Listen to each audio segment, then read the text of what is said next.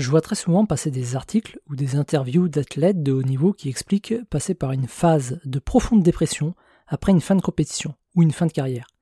Ils se sont entraînés toute leur vie pour atteindre leurs objectifs, remporter telle ou telle compétition, participer au JO, etc. Et lorsqu'ils atteignent leurs objectifs, ils sont perdus. Ils n'ont plus d'objectifs et ils dépriment, comme un jeune retraité qui ne sait pas quoi faire de tout son temps libre. Et c'est beaucoup plus commun qu'on ne le pense, et c'est surtout lié à la nature même d'un objectif. On raconte toujours que le plus important, ce n'est pas la destination mais le voyage. Il faut profiter du paysage. Mais une fois que le voyage est terminé et que nous sommes arrivés à destination, on fait quoi? Surtout si le plus fun, c'est le voyage, ça veut dire que le meilleur est derrière nous. Du coup, je comprends qu'on puisse ressentir une profonde déception une fois arrivé sur place. Un objectif, c'est quelque chose de fini, quelque chose qu'on espère terminer un jour. Une habitude, c'est quelque chose d'infini, quelque chose qu'on va potentiellement garder toute notre vie. On retrouve l'idée de jeu infini et jeu fini. Une habitude, c'est ce qui nous permet de gagner dans un jeu infini.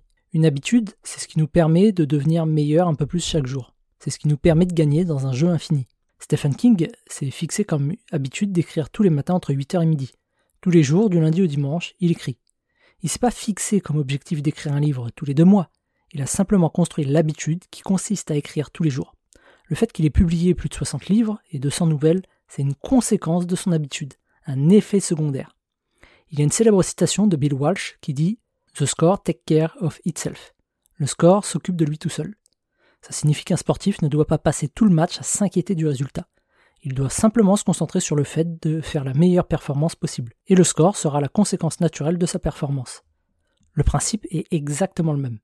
Se fixer un objectif précis, c'est avoir les yeux en permanence rivés sur le tableau du score, ce qui nous empêchera de faire la meilleure performance possible. Mettre en place une bonne habitude, une routine, c'est oublier le score pour se concentrer sur la performance. Le résultat de notre travail sera la conséquence naturelle de notre bonne ou mauvaise habitude.